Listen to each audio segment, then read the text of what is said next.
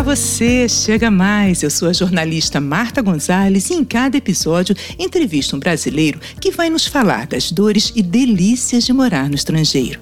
Aqui você aprende sobre novas culturas com informações que fogem do lugar comum e viaja sem sair de casa. Hoje vamos para Tóquio, no Japão. Vem comigo viajar na história do nosso entrevistado.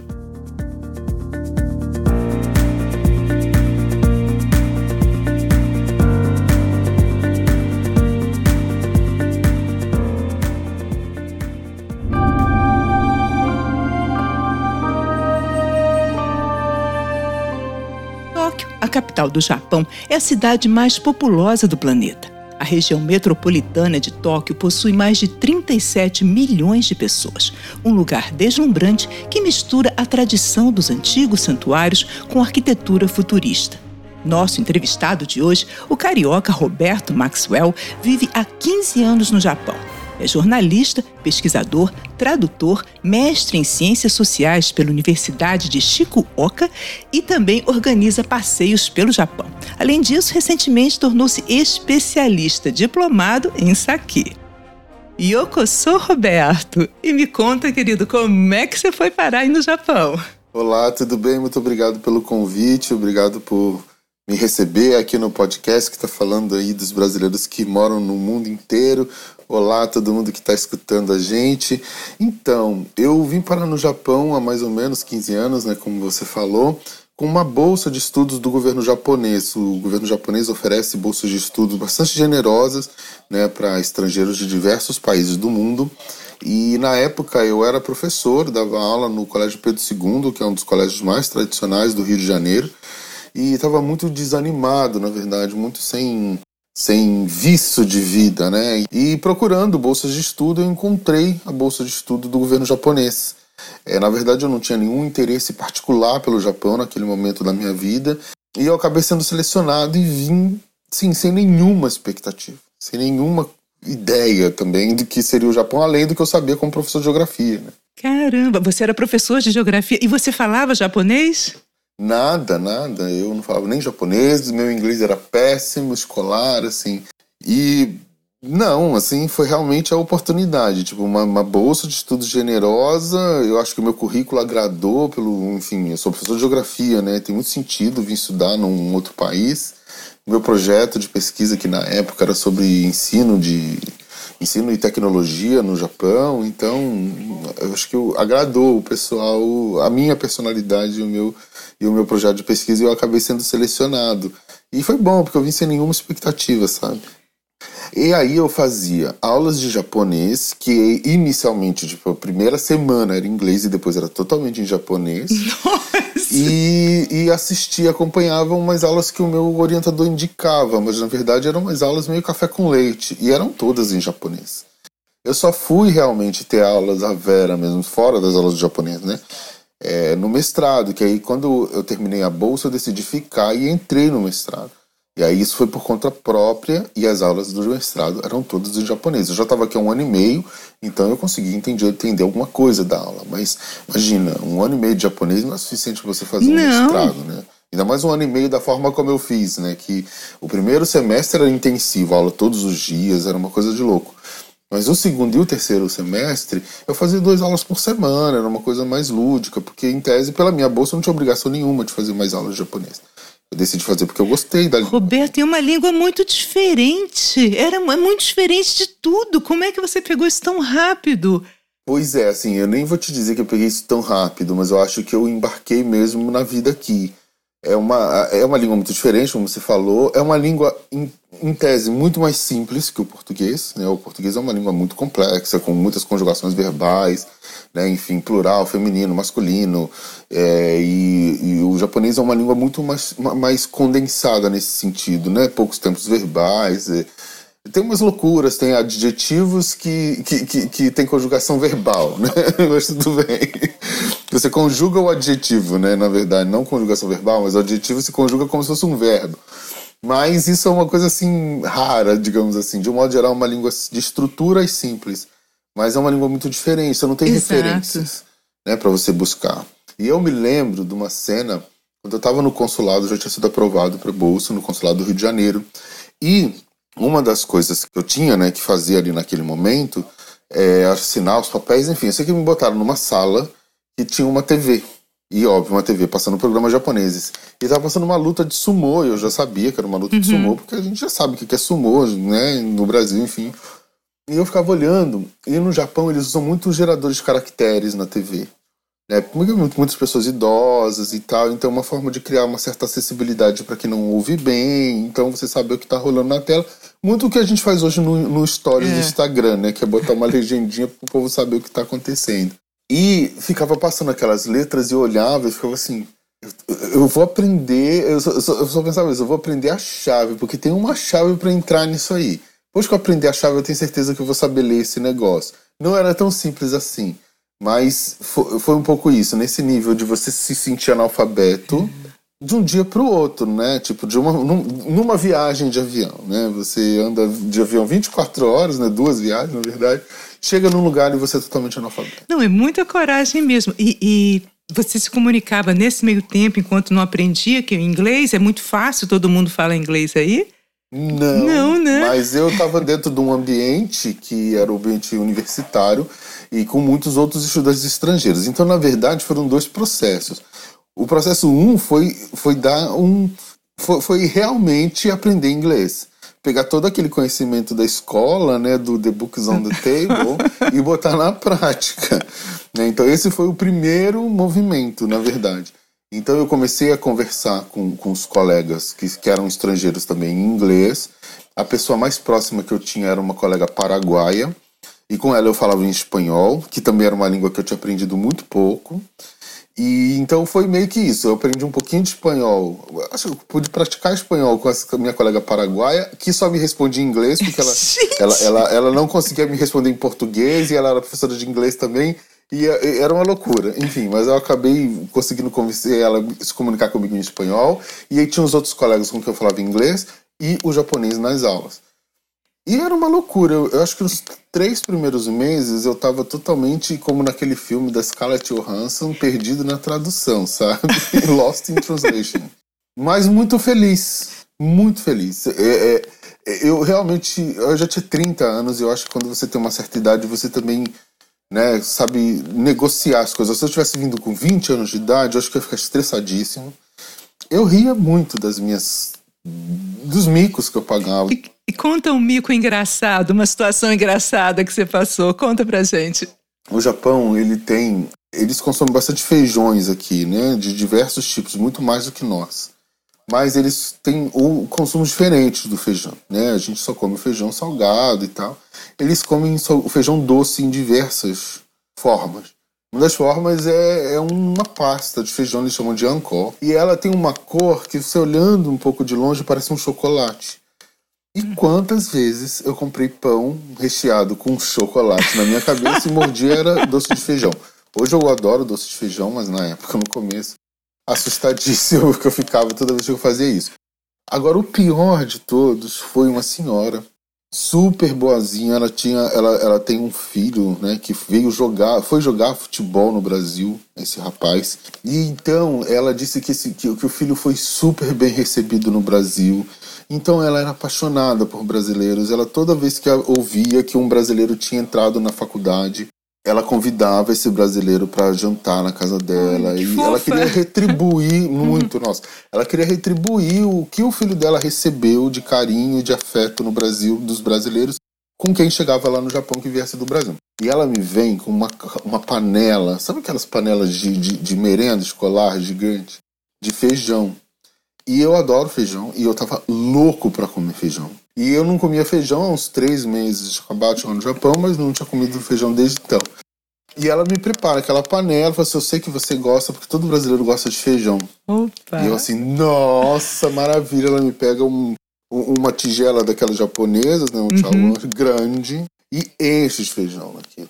E eu vou com a fome do rato. Quando eu boto na boca, o feijão era doce. Oh, não! E eu com aquela... Né, nossa, olha, e eu com aquele negócio na mão, cheio de feijão, e não conseguia comer, e não podia jogar fora. Bia onde enfiar a cara. Difícil. Essa história do feijão se repetiu em vários outros alimentos. O arroz não leva tempero no Japão, de um modo geral, né? Quando você come o arroz puro, né? E no começo eu não sentia gosto do arroz. Eu, achava que era um arroz sem sal e sem nada, né? Então eu pegava o shoyu e colocava em cima do arroz para poder comer. Os japoneses riam, assim, meus colegas da faculdade, eles passaram a sentar perto de mim só para ver eu comendo o espetáculo da vergonha. E aí eles ficavam perguntando por que, que eu botava shoyu no arroz. E eu não entendia muito bem, mas enfim, com isso eu acabei fazendo uns colegas na faculdade. É muito diferente, então são vários processos de adaptação que você vive, né? E eu tava muito bem. Então eu levava isso muito numa boa, achava isso muito engraçado também no final das contas. E eu acho que isso fez muita diferença. Né? Sim, né? certamente. Eu vejo muita gente sofrendo muito no Japão por causa dessas coisas de adaptação. E eu não sei o que é isso, porque, claro, era difícil, mas eu achava super engraçado. E, e, aí a sua bolsa tinha um período, e aí você, em que momento você virou a chave e falou: não, sabe o que mais? Eu vou continuar estudando aqui, eu quero ficar aqui. Eu acho que já desde o começo eu já estava bastante encantado e achando assim: eu preciso arrumar um jeito de ficar mais tempo aqui. Porque quando eu saio do Brasil, eu já saio também com a intenção de não voltar, mas não necessariamente ficar no Japão. Me dera para Espanha e para um país um pouco mais próximo, próximo. culturalmente uhum. depois. Mas eu fui me envolvendo e participando das coisas, fui gostando da língua japonesa me, e me esforçando para aprender mais. E aí, num dado momento, eu acho que talvez foi no último semestre, quando eu vi que só faltavam seis meses, eu comecei a ficar meio tenso, tipo assim, eu preciso arrumar um jeito de ficar por aqui. E uma colega alemã, ela participava de um grupo de pesquisa com um professor japonês e ela falou assim: Ah, esse professor faz pesquisa com brasileiros residentes. A província que eu fui morar, a província de Shizuoka, ela era uma província que tem muitos brasileiros. É a segunda maior província com população brasileira no Japão. São os descendentes japoneses, seus maridos e mulheres, e os filhos também, que também são descendentes, enfim, mas que for, vieram para cá para trabalhar como operários. E eu já estava com bastante contato com a comunidade, eu fazia trabalho voluntário em escolas brasileiras. A minha bolsa de pesquisa eu acabei mudando o tema para a educação de brasileiros no Japão. E esse professor, então, gostou do meu currículo e perguntou: Você não quer fazer um mestrado? E eu falei: Para querer, eu quero, mas como, em que condições, né? Ele me passou as condições, tipo assim, um mestrado em japonês, tá? Não tem aulas em inglês. Eu posso te dar aula em inglês separado da minha matéria, mas as outras matérias você tem que ver com os outros professores. Assim, uma coisa super fácil, né? E eu disse, sim, cabe no meu orçamento, quero. Corajoso você, Roberto, parabéns. E fui. Sim, fiz a prova e foi muito engraçado porque a prova também era em japonês, obviamente. E aí o enunciado, os japoneses eles usam eles têm três tipos de escrita, né? Tem o kanji que veio da China, que é ideográfico, logográfico, então que é o mais difícil de aprender, e eles têm dois silabários que são sílabas mesmo, né? Não são, não, não, não é o significado, ainda mais que o japonês importou, né? O, o kanji da China, então quando ele chega aqui no Japão ele ganha várias leituras, é uma coisa meio muito complicada, é uma gambiarra mesmo. E aí eles criaram essas sílabas para poder ajudar na leitura tanto hum, na, é. enfim, na construção das palavras, porque também o idioma japonês é muito diferente do chinês. Então, o chinês é um idioma que não tem que não tem conjugações verbais, por exemplo. Então, as palavras não mudam, não tem desinências verbais nas palavras, né? Então, elas são é, o chinês é aquela língua ontem, ir, banheiro, tá? É uma língua assim. E o japonês não, é uma língua que tem presente, passado, futuro, pelo menos. E aí eles criaram esse silabário para poder completar as frases, né, digamos assim, para poder mudar. É uma, coisa, é uma gambiarra. E aí, esse, esses silabários são mais fáceis de aprender porque eles são sílabas, é muito rápido de você aprender, apesar de ter ser um monte. E eles colocam isso em cima das letrinhas para as crianças que ainda não sabem ler determinados kanjis, porque são ensinados ao longo dos, dos anos do, do ensino fundamental, né? E aí, do que seria o ensino fundamental, que é outro sistema, mas enfim. E aí eles colocam essas letrinhas em cima e você consegue, ah tá, essa palavra lê assim. Eles colocaram essa letrinha em cima das, das palavras. e eu não me esqueço, eu sentado assim, né? Quando eu abri a prova, eu vi aquilo. E todo mundo na sala, os japoneses, todo olhando assim na minha cara. Pum! todo mundo, ah, tá, entendemos, né? Por que, que tem essas letrinhas? Porque todo mundo ali, nível mestrado, né? Ninguém precisa sim, daquilo pra ler, né? Só... Mas que legal isso, hein? Puxa, e aí muito. eles botaram no enunciado: você pode responder essas perguntas em inglês ou em japonês. E aí eu respondi em inglês. Puxa, mas que bacana, né? Que bacana, muito bacana. Não, foi muito legal. Foi muito corajoso deles, porque eles sabiam que eu não ia poder acompanhar as aulas 100%. Quando eu fiz a entrevista, eles me alertaram muito quanto a isso. Falaram, você vai ter que estudar muito japonês, você tem certeza, não sei o quê. Então, assim, foi muito corajoso também da parte deles. E eu acho que eu consegui retribuir. A minha pesquisa foi bacana. Eu tive a nota máxima na, na defesa do meu, do meu mestrado. É, foi um momento muito difícil. Esse sim eu entrei um pouco em desespero, principalmente no final, porque, enfim, as primeiras aulas eu não entendia e absolutamente nada mesmo. Né? E, e a bibliografia era basicamente em japonês. Às vezes tinha alguns livros que eram estrangeiros e aí eu pegava as versões originais em inglês quando era em inglês. Quando era em alemão, era melhor ler em japonês mesmo. Né? então, tipo, foi bastante difícil nesse sentido, mas eu queria muito ficar aqui. É, não, eu imagino até as coisas mais simples. Por exemplo, você me disse que estudou cinema. Então, naturalmente, não, deixa eu ver os filmes aqui, deixa eu ver. E tudo em japonês. E os filmes de outros países, certamente a legenda era em japonês. Então, quer dizer, você não tinha muito por onde fugir, né? Eu, eu me lembro, um dos meus primeiros amigos foi um francês. Até hoje somos amigos, ele continua no Japão também, ele se casou com uma japonesa.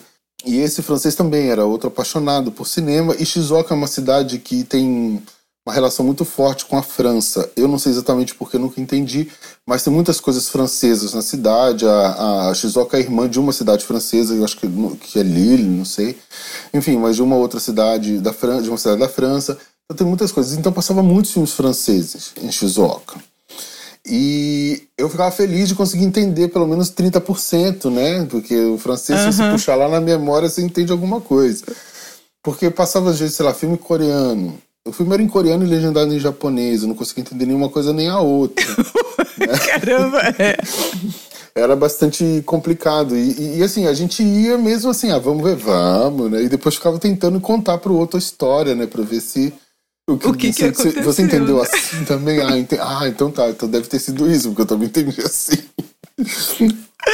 Roberto, e você se inseriu tanto na cultura que você tem um Instagram até lindíssimo mesmo, porque você coloca uns pratos maravilhosos, né, da, da, da, cultura. Você é um bom garfo, né, pelo jeito, porque você curte realmente aquelas as comidas e os saques também. Você foi até estudar isso. Me conta essa história. Pois é, aí. assim, foi um processo gradual, né? Imagina, né? Quem diria que, que, que o menino que botava né, shoyu no arroz ia virar especialista em gastronomia japonesa? É, pois é, olha, olha isso aí. Aliás, é bom ensinar que não se põe shoyu no arroz, né? Pois é, no sushi, pelo amor de Deus. Ainda mais no sushi que o arroz já é temperado, né? Então não põe o shoyu, no... não precisa, né? Mas enfim, foi um processo bem gradual, na verdade, né? Principalmente quando estudante, a bolsa era muito realmente generosa, dava para guardar dinheiro e viajar pelo Japão. E eu, inclusive, viajei para fora do Japão, mas eu procurava o máximo possível conhecer o país. E eu já me encantei pelo país muito rapidamente nesse sentido, porque já no primeiro. As primeiras férias, aqui o ano letivo começou em outubro, né? Os o, o semestre letivo começa em outubro e abril no Japão. Eu já, de começo, já peguei logo, né? Assim que teve o primeiro feriado, eu já peguei logo uma, uma, uma viagem grande de trem parador. Então, você imagina, né? Hoje as estações têm indicações em inglês, nome escrito embaixo em inglês e tudo, em, em, em alfabeto latino, enfim. Naquela época não tinha nada disso e a gente foi para Nagasaki. Enfim, eu sempre quis conhecer o país, isso era uma coisa muito clara para mim. E ao longo do tempo eu fui acumulando, acho que essas experiências de viagem, que depois eu levei para o meu trabalho como jornalista, né? Porque aí aqui, aos poucos, eu fui saindo do magistério e entrando no jornalismo por causa da minha formação em cinema, muito, né? E, enfim, comecei a, a ser convidado para escrever sobre filmes e depois comecei a mesmo fazer reportagens, tipo, só começou a me jogar mesmo, fazer apuração, enfim. E, e aí, com a, a questão do turismo acabou virando um tema, porque na época também os brasileiros eram muito focados é, em ganhar dinheiro, juntar dinheiro e voltar para casa. E eu achava isso muito triste, né? Porque essas pessoas trabalham muito então eu comecei a escrever reportagens tipo assim, não, você pode viajar, você consegue viajar no Japão, você consegue conhecer coisas, aproveita seu tempo para fazer outras coisas, para você levar do Japão mais do que dinheiro, né? E então começou a entrar muita reportagem minha dessas viagens que eu fazia.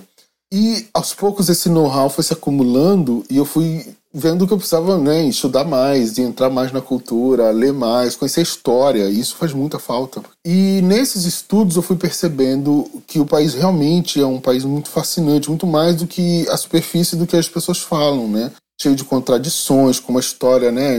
O Japão ficou isolado 200 anos do mundo, né? Por opção própria, né? Tipo assim, não, fecha essa bagaça aí, não deixa ninguém entrar. E isso, enfim, foi positivo em vários aspectos para o país, porque as potências europeias estavam né, em cima, né, cristianizando o mundo, enfim, eles conseguiram manter muito da cultura deles por causa disso, por não terem permitido Sim. que os europeus entrassem, né? Então, enfim, essas coisas a gente só vai entendendo quando começa a estudar realmente a história do país. E aí isso foi me levando para a questão da história, para a geografia do país, que já eram áreas mais afins, e por fim para a gastronomia porque aqui no Japão eles valorizam muito as gastronomias locais. Né? Tipo aquela coisa assim, toda província tem, e, e toda cidade dentro da província tem uma especialidade gastronômica. Às vezes é até um conto meio turístico, na verdade, mas tem. Sabe? Tipo assim, não, nossa, você vai, você fala para um japonês, ah, eu tô indo pra, sei lá, pra Fukuoka. E aí o cara te diz, ah, você tem que comer o lamen de Fukuoka eles sabem o que comer em cada província, porque isso é, é, falado o tempo todo. Essa é a especialidade da província. E aí eu fui começando a, a entrar nisso, de chegar no lugar e procurar qual é especialidade daquela cidade. E todas têm. E é impressionante como os japoneses comem coisas diversas. A gente vive num país gigante, né? O Brasil é um país gigantesco, né? Tipo, a gente teve uma história muito complexa, principalmente com a industrialização, de matar as culturas né, locais, né, as famílias que, que plantavam, porque existem essas plantas até hoje, mas as pessoas nem comem mais, ou agora está se resgatando, né, de você comer, sei lá, hora pronobis, é. coisas que o pessoal chama de punk, mas na verdade as pessoas comiam isso normalmente antes, né? Verdade. E eles comem muitas coisas diferentes. Num país tão pequeno, com uma agricultura tão limitada, porque é um território rochoso, né? É, tanto que a maior cultura deles é arroz. Justamente porque eles têm que fazer em cima da água, né? O alagam e metem o arroz ali. É impressionante como eles comem uma variedade de comidas. E assim, claro, não foi sempre assim. O Japão era um país muito pobre. E mesmo assim as pessoas rebolavam com o que tinham, né? Tipo, os grãos que eles conseguiam plantar, as coisas que eles pegam da natureza. Né? Se come muita coisa, né, que a gente chamaria de punk no Brasil, eles comem muito, né? Que são... E eu fiquei fascinado com isso, né? Porque aí entra o meu lado geógrafo, né? Dessa coisa de você ver como, né, que, que, que o ambiente influencia, né, na vida humana e como o homem influencia o ambiente ambiente, essa troca, né? E, e, minha vontade, obviamente, de comer coisas diferentes, coisas novas. e aí o saque entrou por último nessa história, na verdade, porque eu fui me interessando pelas comidas primeiro, e aí eu comecei a me interessar por fermentação, que é uma coisa muito comum né, na gastronomia deles, né? Fermentar coisas para poder criar outros pratos. Eles usam fermentação em muitos processos, né, de gastronomia. E aí eu cheguei ao saque, né? Que é uma. A gente vê no Brasil ele branquinho, acha que ele que ele é tipo a cachaça destilado, mas não é, ele é fermentado. E ele é muito mais próximo em termos de produção da cerveja do que da, da cachaça, para ser sincero. Eu fiquei fascinado com essa coisa, né? De você. Imagina, você pegar arroz, que é uma coisa que a gente está acostumado a comer com feijão no Brasil. E aquilo vira uma bebida feijão alcoólica. Salgado, né? Feijão salgado. e, e aquilo vira uma bebida alcoólica, é uma coisa meio assim, mind-blowing, né? A gente está acostumado com bebidas alcoólicas feitas de, de, de, de cana-de-açúcar, doce, né? E depois a história, que aí eu comecei a visitar as fábricas de saque e ouvindo as histórias eu ficava assim, nossa, essa, essa fábrica de saque aqui ela é mais velha que o Brasil, né? É muito complexo e eu comecei a me apaixonar por isso, né? E, e você falou que as várias localidades têm seus pratos típicos, digamos assim, né? E Tóquio, claro, é uma é enorme, não deve ter uma especialidade, sim várias. Mas assim, para o turista que, que você acha que ele deveria experimentar para estar tá mais próximo da cultura, saindo daquela coisa de né, sushi, sashimi que a gente conhece mais aqui?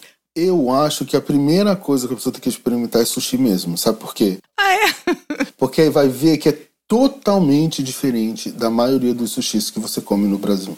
É, eu digo isso porque, enfim, como guia de turismo aqui, a gente vai, vai, vai vendo né, a reação né, do, dos brasileiros à comida japonesa e a primeira grande surpresa que as pessoas têm é o sushi. Porque, enfim, claro que você vai num restaurante em São Paulo é, de, um chefe, né, que foi treinado no Japão, ou que é mesmo japonês e que foi treinado aqui, e ele vai tentar o máximo possível trazer para você o gosto do Japão naquele sushi que ele produz. Mas são experiências que não são exatamente as que todas as pessoas têm acesso, uhum. né? Enfim, o, o, sushi já ficou bastante difundido no Brasil ao ponto que você consegue comer sushi em shopping facilmente.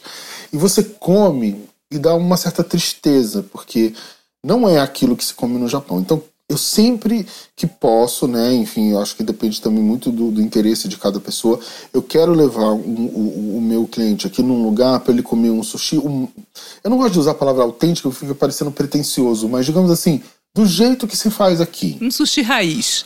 De forma raiz, exatamente. Boa, acho que a palavra mais simpática também. Eu detesto criar essas essas barreiras Sim. entre a pessoa uhum. e a uhum. comida, sabe? Não, quer, não é pra pessoa se sentir mal porque comeu no Brasil um sushi diferente do Japão. Sim. Não é isso. Eu quero só que você conheça como se come aqui. E eu levo e as pessoas ficam, nossa, eu nunca comi um sushi assim. E eu como sushi em vários lugares no Brasil há muitos anos. Então, o sushi é uma, uma experiência que tem que ter porque é diferente. E eu acho que isso é uma experiência muito rica. Agora, claro, eu também sempre incentivo as pessoas a saírem e conhecerem outros tipos de comida do Japão, porque afinal o Japão não é só peixe cru, né? Por exemplo, uma coisa que a gente consome muito menos do que deveria no Brasil, que é carne de porco. Os japoneses são apaixonados por carne de porco. Então tem o tonkatsu, por exemplo, que é um, um, um corte de porco empanado, num empanado assim que é extremamente crocante por dentro, e a carne por, por fora e por dentro a carne é bastante macia. A, a, gente sente na cozinha japonesa o que parece ser da personalidade do povo. Tem uma delicadeza mesmo, né? No preparo. No... Eu não sei, a sensação que eu tenho, Roberto, é que assim, um adjetivo que a gente poderia usar para o povo japonês seria delicadeza. E é isso que você sente aí? É isso mesmo? Bastante. É, é, até muito difícil, principalmente no começo, porque a gente, eu acho que um, um adjetivo que a gente poderia usar para o povo brasileiro seria efusividade, né? Então, tipo, a gente é muito expansivo, a gente fala alto, a gente abre os braços, a gente se movimenta, o que é uma coisa também muito bacana, porque é, é, é, a gente é muito sentimento puro, né? E é uma massa de sentimentos que aflora com muita facilidade na maioria das pessoas. E os japoneses são exatamente o contrário. Então, no começo, você tem que segurar muito essa sua impulsividade de querer falar o que você pensa, de você abraçar a pessoa porque a pessoa fez uma coisa muito legal para você, né? Tipo, é tão normal né, no Brasil a gente, né? Nossa, eu te amo, cara, né? Tipo, nossa, esse tipo de, de, de demonstração de sentimento eles não fazem dessa forma. E você tem que se segurar um pouco, porque realmente você assusta se você. Do mesmo modo que os brasileiros over, também né? se sentem.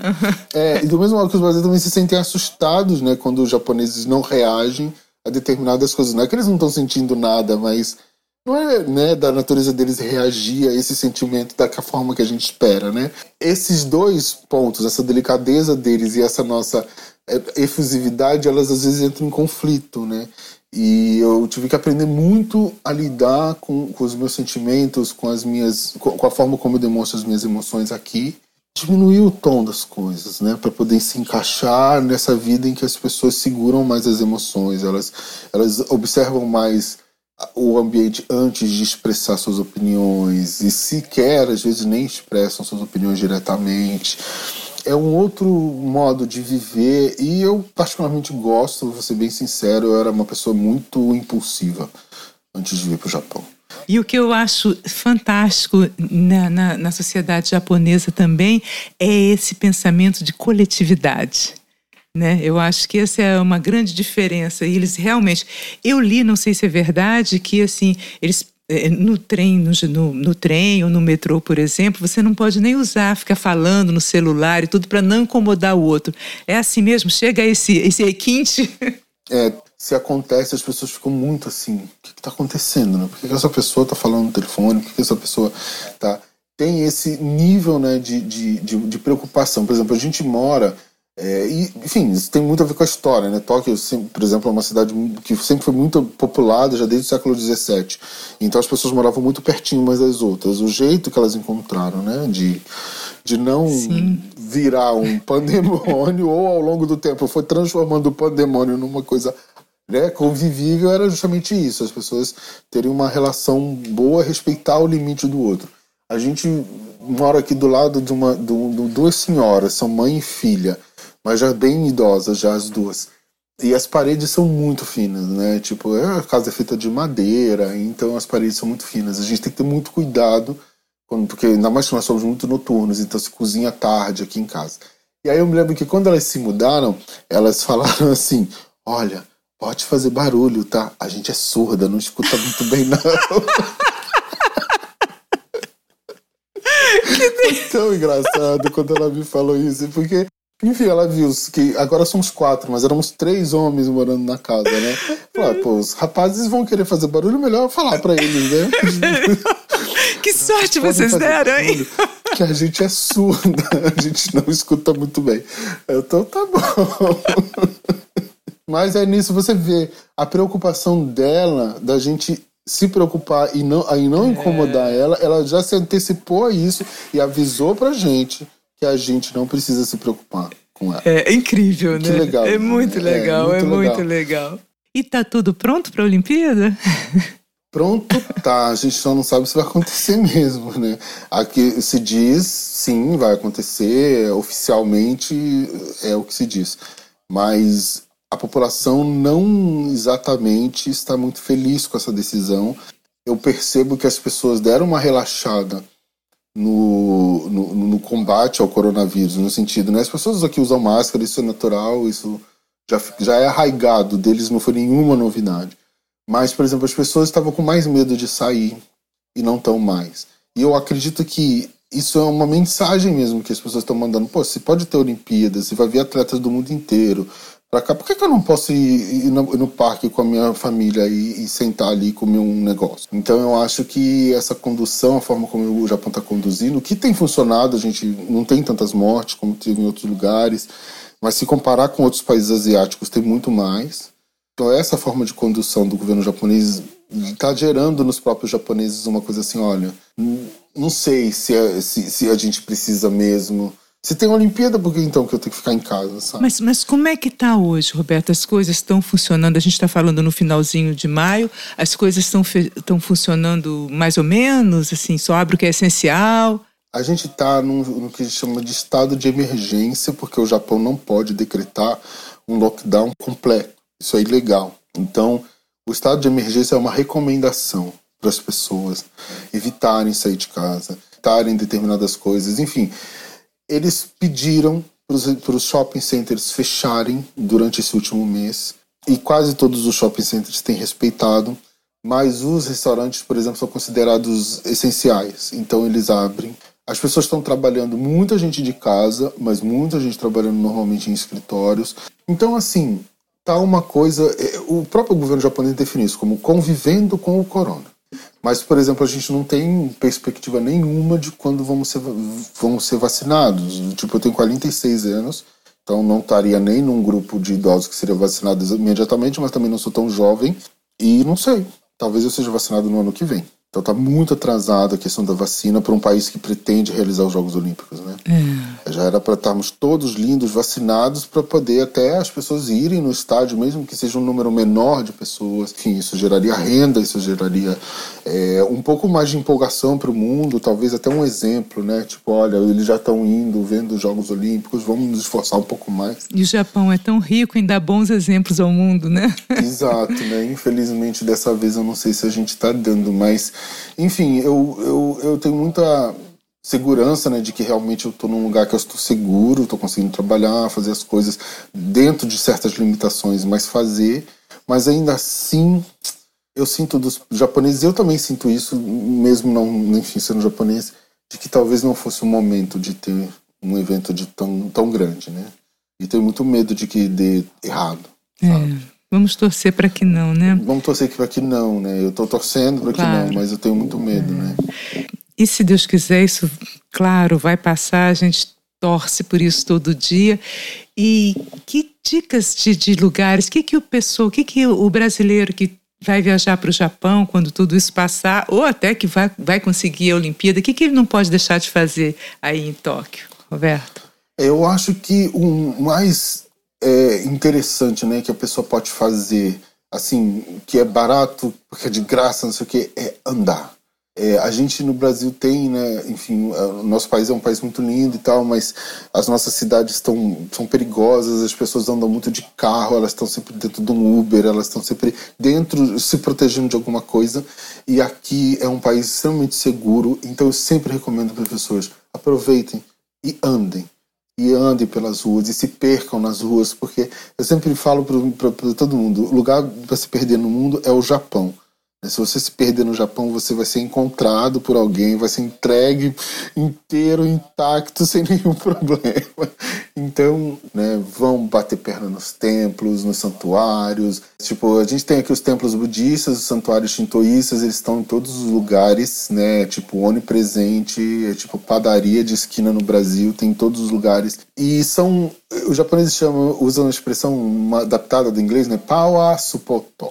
São pontos de energia, né? Então, não necessariamente você precisa acreditar em, nas coisas do budismo e do shintoísmo, mas de energia pessoal mesmo, de você chegar num lugar no meio da cidade que é um caos e ter aquele lugar pequenininho ali, super reservado, assim, aberto a todos, mas super reservado da energia que está do lado de fora, né?